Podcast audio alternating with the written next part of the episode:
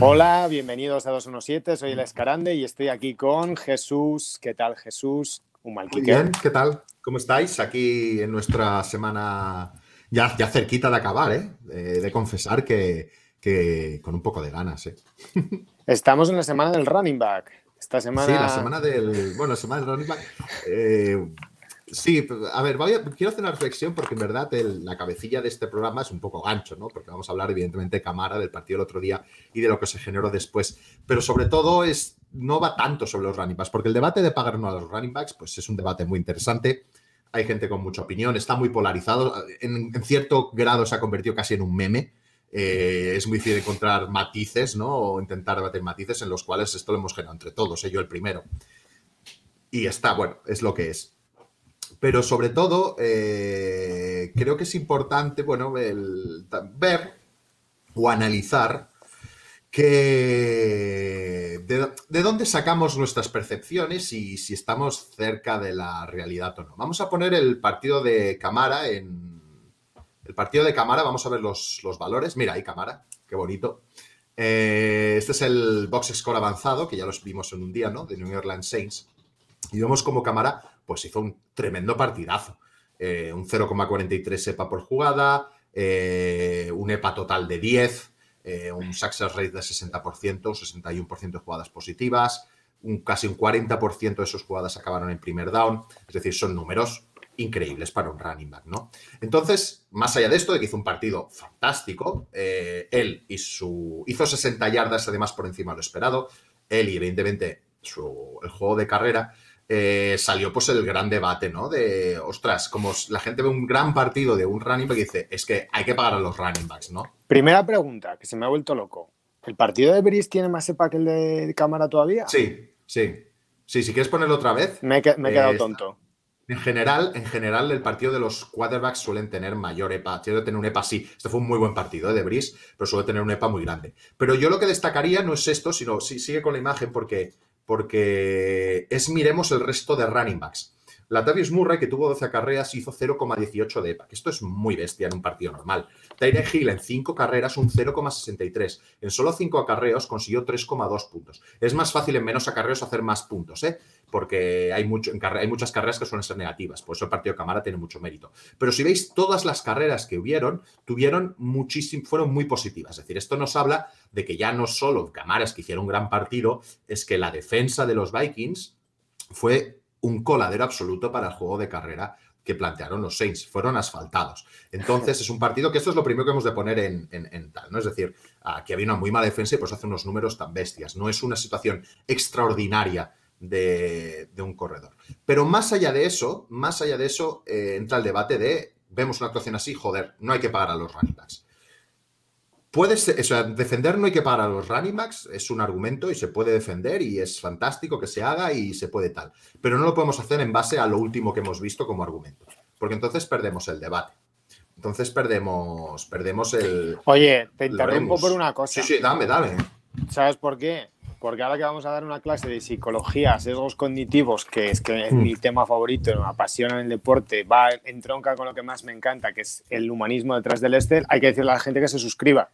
Ah, sí, sí, sí. sí, Hemos, hemos, fallado. Jesús, perdón. Ha sido mi responsabilidad. Hay que suscribirse. Hay que suscribirse. Ahora, puede usted proseguir. Perfecto. Pues mira, vamos para. He hecho una comparación muy rápida porque no podía analizarlo mucho, mucho, mucho, mucho en profundidad. Pero he puesto. Vamos a ver esta siguiente imagen. ¿De acuerdo? La siguiente imagen de aquí, que son la eficiencia en la carrera de. La eficiencia en la carrera, ¿vale? Que de los running backs con un mínimo de 128 jugadas de esta temporada pues vemos evidentemente a Camara, que está arriba a la derecha, está bastante bien colocado. Bueno, vemos los diferentes, el cuadrante de arriba a la derecha, digamos el cuadrante de los running backs con más éxito, ¿no? Está por encima de la media, tanto en EPA como en grado de éxito. Ahora vamos a ver un poco los contratos, los contratos, los 10 mayores contratos de, de, la de la NFL en una posición de running back. Y vamos a ver estos 10 contratos en la siguiente gráfica, donde están en la gráfica de rendimiento nuestra, ¿vale? Que es la siguiente gráfica que es esta de aquí. Vemos que de estos 10 contratos, 5 no están, ya sea por lesión grande y entonces no llegan a este mínimo, ya sea por, porque se han perdido la temporada o ya sea porque no han llegado a ese mínimo porque no han sido muy relevantes. tenemos que es Henry, que Cook y que Camara, que son tres de estos 10 contratos, y que están en la zona de arriba, pero tenemos dos, Elliot, por ejemplo, que Elliot hizo un partido, no hizo un mal partido, pero lleva un año horrible y es el mayor pagado, 94 millones. Entonces, si usamos el argumento de que vemos un buen partido de Camara para decir que hay que pagar a los running backs, también lo podemos utilizar casi cada fin de semana sobre Elliot de por qué no hay que pagar a los running backs. Así que lo que hemos de hacer es no buscar eso, sino buscar, sino buscar un global, que es un poco, esta referencia sería un poco más global. Vamos a ver la de los mejores 20, 15, perdona, mejores 15 wide receivers de la, de la NFL. Aquí están ya seleccionados los mejores 50 wide receivers de todos los que participan. ¿eh? De los que tienen menos 66 target, que suelen ser unos 150, he seleccionado unos 50. ¿vale? Bueno, 150 no, unos 100 o así. Pues he conocido 50 porque no me cabe más para que sea visible. Y los 15, claro, porque si no, no se entiende una mierda. Para que quede guapo. Y he remarcado los 15 jugadores mejores pagados, ¿de acuerdo? Y de esos 15 te sale 1, 2, 3, 4, 5, 6, 7, 8, 9, 10, 11, 12. 12 jugadores están casi todos en la parte alta o en una parte destacada. Es decir, pagar a un wide receiver te va a dar un rendimiento alto, va a estar siempre entre los mejores. Hay una correlación más alta entre el salario y el rendimiento que da un wide receiver que entre el salario y el rendimiento que te da un running back en nivel de, en nivel de extremo. Es decir, que tú puedes pagar mucho un running back, pero no te aseguro nada. Y esto es en global lo que yo defiendo. Es decir, lo que vengo aquí a decir es que esto que yo acabo de exponer se puede rebatir, tiene muchas fallas, gente no puede estar de acuerdo y podemos debatirlo ampliamente y es muy interesante. Pero no podemos usar solo un argumento, solo argumento cuando vemos una actuación destacada, igual que pasó con Derek Henry el año pasado. Dos cosas que me parecen muy interesantes. Nosotros somos muy conscientes de que es una parte del modelo, que está, estamos intentando crear un modelo, una explicación que sabemos que tiene sus fallas. Por ejemplo, la parte de una pregunta que te he hecho yo alguna vez que es ¿cuánto se le puede atribuir a la línea ofensiva en el éxito de un running back? Sabemos que hay cosas que si no tienes los datos del tracking es difícil, poco puedes hacer. Entonces, eso somos muy conscientes y claro que alimenta el debate. También sabemos, por ejemplo, que a través de las XOs del vídeo, por ejemplo, el tipo de contenido que hace Cata, se aprenden muchas cosas y siempre nos da un punto de vista súper interesante. Lo cual hace por ejemplo, cuánto de la mala temporada de Ezequiel de Elliot se puede atribuir a su línea. A, su línea. Claro, pues claro. Es decir, cuando hablamos de Elliot, yo siempre, yo intento siempre decir que cuando hablamos de un running back, nos toca hablar de ese running back. Cuando ya hablamos de yardas por encima del esperado, sí que es más ese running, pero en general solemos estar hablando de running back y su línea, ¿no? Y cómo ha jugado su línea. Y sí que es cierto, y seguramente la solución final la, solución final o lo óptimo al final sea un punto intermedio, un punto intermedio entre pagarles mucho o entre los que decimos que no hay que pagar nada. No solo el punto intermedio es, ah, pues seguramente, y eso estudiado cada caso, habrá ciertos jugadores que sí que te convenga pagarles un salario razonable, ¿vale? Pero seguramente serán menos de los que se les está pagando, ¿vale? Y menos de lo que se le pagaba antes a estos corredores. Pero más del que simplemente el salario rookie o el mínimo, es evidente. Entonces yo creo que la solución al final estará en un punto intermedio y dependiendo muy de cada caso. El problema es que también mucha gente dice, no, pero es que este es especial, este es diferente, no pueden haber tres especiales en un año. Es decir, hay uno te voy a, mucho, ¿no? Te voy a hacer un crossover, aprovechando que tienes ahí la pelotita de béisbol. Me ha regalado este, me gusta, es antiestrés. Que es, buah, pues entonces mándame uno para acá. Que yo no, no, esta no es antiestrés, ¿eh? es de béisbol de estas de entreno, que no es o sea, no es dura, dura, sino que es semidura y así se, es más cómodo. Mira, te, quería yo preguntar una cosilla. Eh, yo creo que en los analytics hay una cosa que creo que tiene más importancia de lo que la, de lo que la gente cree, que es en el play calling. ¿Tú no crees que el, el, head coach le van actualizando el porcentaje de éxito que tiene cada jugada que puede cantar en cada momento? Totalmente, totalmente. Si te fijas, cuando llegando a la red zone, el Fate, una, la ruta del, una ruta totalmente recta para separarse, que digamos que le suelen cubrir en man to man y coger el balón, esa ruta tiene muy poca efectividad y solo se usa con megaestrellas físicas. Eh, ¿Y por qué? Porque Megatron. Megatron. Esto antes la veíamos bastante, pero viendo los rendimientos casi ha desaparecido. O sea, pues un tipo de ruta, es un tipo de ruta que Arcega, Arcega le iría muy bien, pero es que es desaparecido, que es el, el, el, artículo de, mm, el artículo de, no, de Walcott, con, entrevistando a Katanowski, con las gráficas que le pasé yo. Pues ahí se habla, ¿no? De que es un tipo de ruta que se ha perdido. Los equipos a lo largo de la temporada van teniendo, los, van teniendo su tanto por ciento de efectividad y ahí tomas las decisiones, ya no solo en un cuarto y una qué hacer, sino qué tipo de jugada cantar, ¿no? ¿Qué pasa? Que claro, tú sabes que ves, tus tendencias, ves las tendencias de la liga y con eso haces tu play calling, claro que sí. O, al menos lo haces, es una de las cosas que has de tener en cuenta, ¿no? Si tu equipo es muy, muy bueno, pues haciendo un tipo de jugadas, pues vas a potenciar esas en principio, ¿no? Y eso existe, está implementado y se trabaja. Son McVeigh el otro día entrevistaron en una entrevista un poco tendenciosa porque ponían a las Analytics en la entrevista como diciendo que dice cosas que en verdad no está diciendo, que eso también pasa mucho, ¿no? Eh, que dice, no, porque las analytics es como no pensar nada más, solo importan los números. No, es que eso no es así. Y, pero Son McVeigh decía unas palabras porque decía precisamente eso, ¿no? Que él quiere toda la información, la gestión y le ayuda mucho, pero que cuando toma una decisión no solo la toma pensando en lo que le ha hecho en números, sino está muy, viendo muchos factores. Al final es lo que tú escribiste también en el artículo, la humanidad detrás del Excel. Tengo una serie de jugadores eh, que van a ejecutar una jugada, jugadores que posiblemente confían más en unas herramientas que en otras, y en los momentos clave, pues tú has de condurar lo que te dicen los datos a tus jugadores, cómo les ves en ese partido también y qué están haciendo. Entonces creo que ahí es cuando un buen entrenador es, para eso está esa figura, ¿no? Para tener al lado gente que le rodee, que dé información valiosa y sepa cómo decidir, ¿no? Es que me, parece un punto de vista súper interesante ¿eh? y que enriquece mucho pensar las cosas así. ¿eh? La verdad que tener a un genio de esto a mí me ayuda mucho, porque me ayuda a aprender mucho. O sea, yo me es que es muy clave, mucho con eso. O sea, es que es muy clave. el conocimiento horizontal este a mí me, da mucho. Me es que es muy clave. Yo, yo otro, ya lo digo, esto es a nivel más personal, lo explico, pero yo ahora este temporada y estoy para esta off-season, eh, me quiero aprender a empapar mucho más de XIO, ¿no? Ahora con esta la Big Data Ball de la que hablamos de, hablamos del de la cobertura al pase, pues yo el otro día pues me compré dos libros, estuve leyendo un hilo además de Katanowski, que lo mencionamos mucho, pero es la mayor referencia en XIOS, eh, sobre la pattern match, ¿no? Y quería saber sobre ella. Entonces yo me he marcado, me marco objetivos para no, no quiero llegar, ni mi objetivo es hacer esos vídeos como hace ellos, ni dominar de esa forma, pero sí tener un conocimiento profundo para poderlo mezclar con Analytics, porque si voy a hacer un estudio de Analytics, yo necesito saber qué está pasando en el campo. Guay, guay, guay, qué guay. Mira, vamos a cambiar de, tema mm. Y vamos a ir hacia una cosa que esta semana me hizo, como dicen los latinos, mis amigos, me hizo risa, que fue eh, que Pepe Rodríguez habló de una cosa que yo pienso que es que el calendario, la dificultad del calendario es un poco mentira y lo están demostrando los Jets y, me ha hecho relativamente gracia que muchas veces se piensa o se dan por ganados ciertos partidos en una liga como la NFL, en Given Sunday, que cualquier cosa puede pasar, que la, hay gente, y un argumento que él dio ayer, que me pasa a mí con Matt Nagy, ¿por qué está ganando los Chicago Bears? Porque Matt Nagy está luchando por su trabajo. Manday iba a salir de los Bears con una reputación que le iba a costar incluso hasta encontrar un trabajo al nivel de, igual hasta de coordinador ofensivo, porque ese equipo juega tan mal en ataque que iba a salir muy dañado. Entonces, ese tema me parece interesante. Y Trubisky su carrera, Trubisky su carrera se estaba jugando en estos últimos partidos.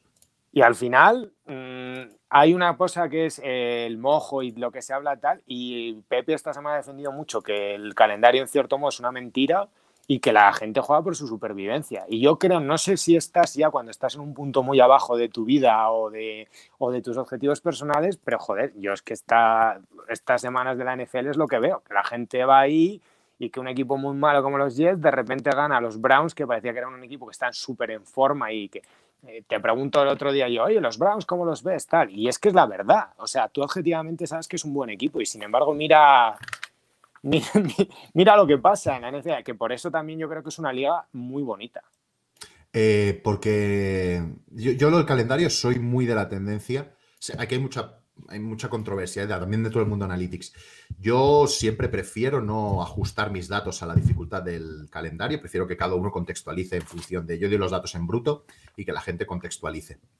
Me parece más, más honesto o más fácil así hacerlo, ¿no? No más fácil, no, la palabra no es fácil, la palabra es honesto. Eh, yo creo que el calendario, evidentemente, te vas a enfrentar a equipos peores y mejores, pero es una liga que hemos de tener en cuenta que está muy igualada. Entre un 6-10 y un 10-6 hay un peldañito muy pequeño. Y ese peldañito es que cualquiera te puede ganar de verdad y ya no hay equipos desahuciados, lo que tú dices, aquí la gente se está jugando el contrato, los entrenadores también. ¿Cuánta gente se ha salvado de ser despedida por tres, cuatro últimos partidos? Es decir, estamos viendo el caso ahora con los Bears que comentas. Es probable que Nagy Trubisky, si la semana que viene ganan, entrar en playoffs, van a seguir un año más. Quizá no es la mejor decisión, pero es la que se va a tomar. Entonces, es muy difícil. Los Jets, ¿por qué ganan el otro día? ¿Por qué, ¿Por qué ganan el otro día? Pues los Jets ganan el otro día principalmente por una cuestión, y ahí sí que fue, que son las bajas. Es decir, las bajas no son, no son excusa, es lo que hay, pero sí que son causa. Me gustó eso. Y es verdad. Es decir, no podemos, eh, para analizar las consecuencias, lo tenemos que hacer.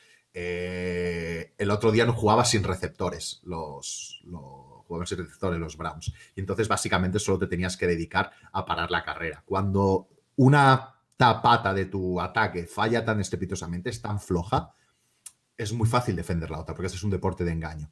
Entonces, eh, parar la carrera y además, si pones muchos hombres en la caja sin ningún tipo de miedo, vas a pararla. Y por esa cosa, pues se puso ahí los Jets y pudieron ganar el partido. Independientemente, también ganó el partido contra Rams. Ganaron el partido contra Rams por otras razones, pero es que cuando los equipos eh, estuve mirando, no lo tengo de forma de gráfica, eh, pero en su momento, el año pasado, creo que estuve mirando, no llegué a acabar ese proyecto, pero estuve mirando si habían derrotas contra equipos malos. Y se daban, se dan muchas derrotas de equipos buenos contra equipos malos al final de la liga.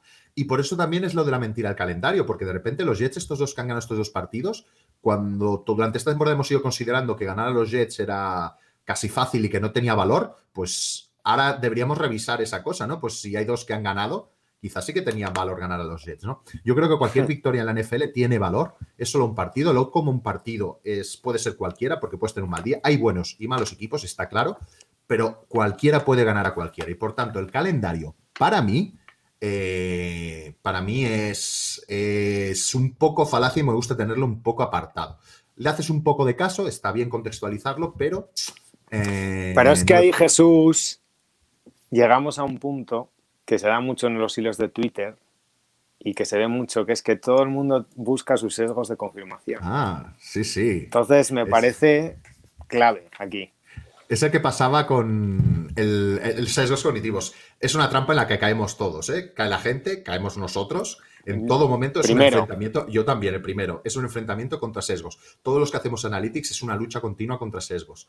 Eh, cuando, por ejemplo, el otro día, después del partido de Camara, decir eh, que hay que pagar a los running backs era evidentemente una falacia lógica y era una falacia lógica de heurística de disponibilidad. Es decir, la información que tengo es la más reciente y considero que tiene más valor porque es la que he encontrado más rápido y la que tengo más reciente en mi cerebro. Y considero que de ahí puedo sacar una, una conclusión, ¿no? Eso es un sesgo cognitivo. Que tiene que ver un poco con el lo ves, te lo dije. Sí, el lo ves, te lo dije. Ese es un sesgo cognitivo clarísimo. Vamos a poner aquí porque el sexo de confirmación, aquí hay varios sesgos, ¿no? Pero el, el, arrastre o bandwagon, que es dejarse llevar por el comportamiento del grupo, ¿no? Si todo el mundo piensa que hace esto, te encuentras también con la carrera, joder, pues entonces, ¿por qué no cambia nunca, no? Porque, pues, tenemos el sexo de confirmación, ¿no? Nos gusta escuchar las cosas que confirman nuestros patrones y no somos capaces de escuchar lo que nos desmonta y de, y de, y de cambiarlo, ¿no? Eh, patrón ilusorio, por ejemplo, sesgo, que es encontramos patrones en sucesos y no están relacionados, a veces buscamos correlaciones que en verdad no existen. Eh, y sobre todo son mucho la información, es sesgar la información. Y esto es normal, ¿eh? los sesgos existen porque nuestro, nuestro cerebro hace atajos para procesar toda la información que recibe. Eh, no hay más. Y, y, existen, pero si los conocemos y los controlamos y vemos que somos vulnerables a estas trampas del cerebro, eh, que son útiles para otras cosas, por eso nos hacen ser tan resolutivos como, como especie. Eh, creo que es importante, sobre todo cuando estamos haciendo estos análisis, cuando queremos ir más en profundo. para el debate de bar es muy divertido. Sí, sí, para el debate de bar. Eso es lo que pasa a veces con Twitter, que tenemos mm. poca empatía por entender cómo piensan las cosas los demás. Entonces, a mí me gusta mucho o me ayuda mucho lo que te he dicho, el punto de vista de la gente de Analytics más, que entiendo que saben más que yo de esa parte de cosas, porque a mí me ayuda a entender determinadas cosas del béisbol, lo mismo que me ayudó a haber sido trabajar en scouting de básquet para entender ciertas cosas del béisbol y me ayuda mucho.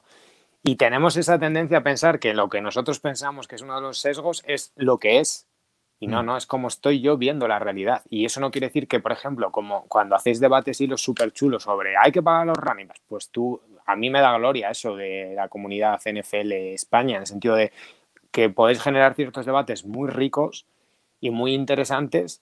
Y también que a veces que hay gente que no le interesa eso, le interesa destruir el debate porque, no, porque parece que como creen que, que se genere valor, que, que, la gente aprenda es negativo y a mí me parece súper positivo. Y es una cosa de la que estoy muy orgulloso porque el mundo del béisbol es así.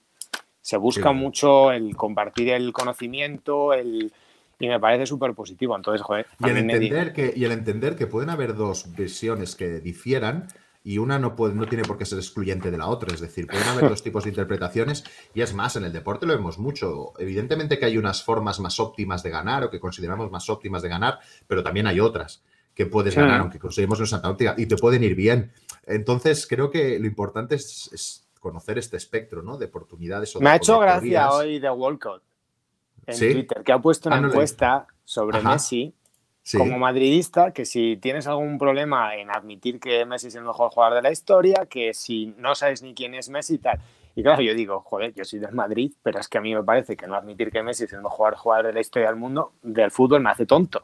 O sea, no, no, o sea, no le he comentado porque he dicho, o sea, no, no sé, no soy nadie, tampoco quiero ponerlo para que la gente piense, oye, qué buena persona y qué inteligente y qué tal. No, o sea, no, no es una demostración, pero me parece una cosa obvia en el sentido de, no creo que eh, tener unas ideas o, ver la vida desde un prisma, que seas, por ejemplo, del Madrid, te quite para decir, no, yo soy tonto, yo niego la asistencia de Messi como persona. Mm. Entonces, me parece muy pobre intelectualmente y me parece que lo que has dicho tú, que joder, que entender. Lo de Snell, yo no tengo claro lo que hubiera hecho.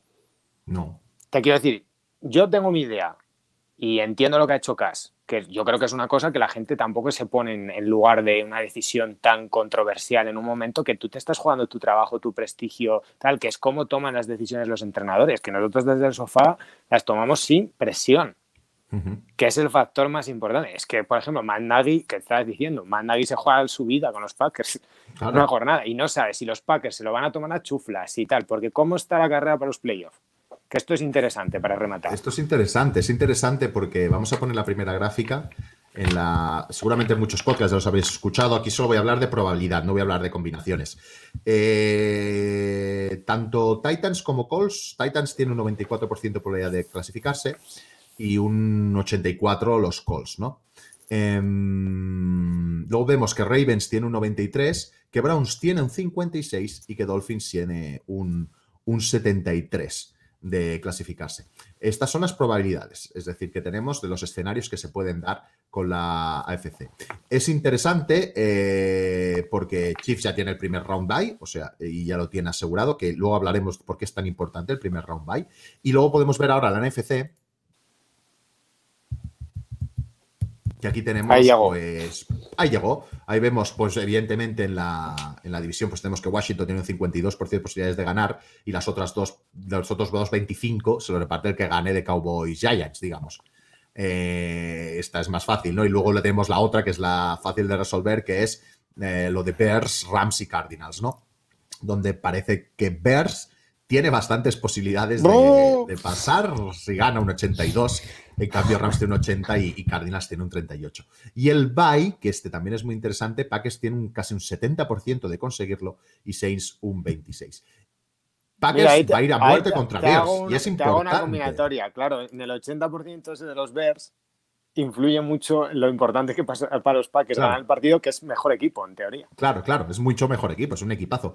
Pues sí, porque es tan importante el bye, pues es que es súper importante, por varias razones. Pues, voy a dar un dato, ¿no? De los 58 equipos que llegaron al Super Bowl desde 1990, 46 tuvieron un bye. Es decir, solo 12 de los 232 equipos que llegaron, que jugaron Wild Card, llegaron a la Super Bowl. 12 de 232. Esto es menos de un 5%. eso es, prácticamente imposible. Eso es, mucho eso es mucho dato. Eso es mucho dato, porque esto evidentemente se da por tres razones. Una, los equipos que tienen bye son mejores. Por tanto, eh, es normal que lleguen más adelante. Cuando, uno de wildcard, cuando tú de wildcard llegas, lo más normal y en estadística grande que los, gane, los, los equipos buenos ganen. Pero no es que solo ganan, es que juegan en casa. Es decir, los que tienen el Valle o el tal, juegas en casa. Y jugar en casa está demostrado, eh, que lo hemos visto este año, además, que hemos tenido una muestra muy amplia de partidos sin público, que da bastante ventaja en el marcador. Que da bastante ventaja. ¿Por qué? Y por más que la gente piensa, no, porque los jugadores se motivan más, porque salen como más enchufados, no, no, no, no. Esto es porque los árbitros tienen menos presión. Correcto. Los árbitros con presión se equivocan del lado del local Y está cual, ¿eh? y se ha visto esto en fútbol, en básquet, no solo es de NFL, en fútbol, en básquet, en NFL, en béisbol. Esto pasa, los equipos, los árbitros son personas, tienen mucha presión encima y es normal equivocarse por el local. Yo he sido árbitro de fútbol sala y reconozco que de manera, tú no querías, luchabas contra ello, pero siempre te equivocabas a favor del local y sentías cierto alivio. Yo he pitado penaltis donde me sentía aliviado. Sí, sí, no, es verdad, es verdad, es verdad. Tercera, pata del banco. Ah, ah, tercera, bueno, pues claro, que tienes el. No, era, eso, que tienes el público, tienes el. Tienes el. Suele ser mejor equipo y evidentemente has tenido tiempo para preparar un partido más, ¿no? De dos semanas. Ah, eso, es el, eso, es el, efecto del entrenador de los Kansas City, sí, claro. Es que normalmente una semana es súper justo y aquí con tantos tipos de jugada, dos semanas puedes estudiar muy bien a los rivales. Entonces, estas tres cosas hacen evidentemente que los equipos que tengan bye llegan con más fuerza. Este año mucho más, porque hay un equipo que tiene bye. Por tanto, el bye este año se ha transformado, no podemos decir en un pase directo a Super Bowl, porque tiene que pasar muchas cosas. Ah, vale, perdona, si me he olvidado la tercera etapa. La tercera etapa, que es mucho más probable ganar tres partidos seguidos consecutivos que ganar cuatro eso son las, probabilidades. Eso es eh, probabilidad pura y dura. Es decir, tú para llegar a la Super Bowl has de ganar, eh, hay que ganar tres partidos seguidos. Muy fácil. Si, tienes probabilidad del 60%, 6 entre 10, y tienes que ir multiplicando 6 entre 10 por 6 entre 10 por 6 entre 10, y cada vez cuanto más multiplicas, más, metes, más difícil. Entonces te queda... Claro, es decir, al, final, si, siendo un equipo que 6 entre 10, es decir, teniendo un 60% de ganar, que es bastante, ¿vale? Eh, tienes que. Tienes que. Pero la gente ahí. el truco es que aunque tú tengas un 80, que es un 8 entre 10, o sea, yo qué sé, los equipos que han sido muy superiores, como los Patrios mm. en su día o tal, eh, los Patrios imbatidos y tal, al final 8 entre 10, pues haces esa multiplicación tres veces, ya igual tienes una probabilidad de ganar la Super Bowl de el 60%, el 50%, o aunque seas muy superior, un 80%, y claro, un 50% es cara o cruz, te puedes salir cara o cruz. Claro. Sí, sí, mira, si tienes si tienes un, 80% de probabilidad de ganar cada partido, ¿vale? Y, tu probabilidad de ganar la Super Bowl es un 40%. Correcto. Es decir, acumulas partidos, acumulas partidos, hostia, es que es muy difícil, ¿eh? Es muy difícil, aunque seas muy favorito, solo en 4 de los 10 veces ganarías la Super Bowl. Entonces, esto es a tener en cuenta, porque claro, si tú tienes un partido más, ser muy bueno varias veces. Y esto también es importante y es una cosa para leer muy bien a los equipos, porque hay equipos que tienen más tendencia a plantar huevos o no. Hay equipos que son más estables, más constantes, como ejemplo los Saints. Los Saints es bastante equilibrado en todas las facetas, es un equipo muy equilibrado. Cómo han llegado los Packers también es un equipo muy equilibrado. Pero, por ejemplo, por ejemplo, podemos poner los Steelers. Los Steelers han puesto huevos, llevan dos puestos seguidos. ¿Por qué no puede ser uno de playoffs? O Tampa con Brady. Brady ha jugado muy buenos partidos, pero ha tenido otros muy malos. ¿Por qué no puede tocarte en esos cuatro uno de los malos y te vas fuera? Porque la gente ahí entra en las creencias que van más con la cábala que con otra cosa. Claro, entonces eh, ahí hemos de ver los equipos más estables son los equipos que. mira, te digo por qué, por qué. Porque mira, el año pasado, en relación a lo que has dicho en el Bay, es que me estoy divirtiendo mucho, Jesús, eh, perdónale. Dale. El año pasado a mí me, me, ¿No te da la sensación de que el partido último de temporada regular que pierden los Patriots con los Dolphins, que les quita el Bay, como que fue un golpe ya como durísimo, relacional, mm, que ya les cambió mucho todo el esquema que ellos tenían, que iban muy justos y que para ellos el jugar ese partido menos, como lo habían tenido el año pasado, que habían, como que les hizo mucho daño. Es que eso ya es como más percepción. Yo aquí estoy hablando de lo que a mí me parece. No estoy dando ningún dato ni nada, pero sí que creo que contextualiza un poco lo que hemos hablado. Sí, sí. Sí, sí, ese factor psicológico, ese factor de enfrentarse, ese factor práctico, todos estos valores también que hemos ido viendo son importantes. Luego sí que vemos tortazos, que llegas del bye y te eliminan, eso pasa, pero pasa muy poco. Así que pasa mucho menos. Entonces, eh, está claro, tener el bye y este año, que es de esta forma, también a mí me gusta particularmente porque eh, de verdad es como dar de facto un trofeo al Un premio grande, además. Sí. sí. es un trofeo. Es como, coño, he ganado la AFC. Antes era una anécdota, ahora es, no, no, soy el único que tiene bye. Y me parece que eso le da mucho empaque a la liga. Gracias, Jesús. He aprendido un mogollón, me he divertido muchísimo y, me ha parecido mucho la pena. Suscribiros, que esto cada vez es más y mejor. Estamos trabajando en ello. Gracias, Jesús. Hasta luego.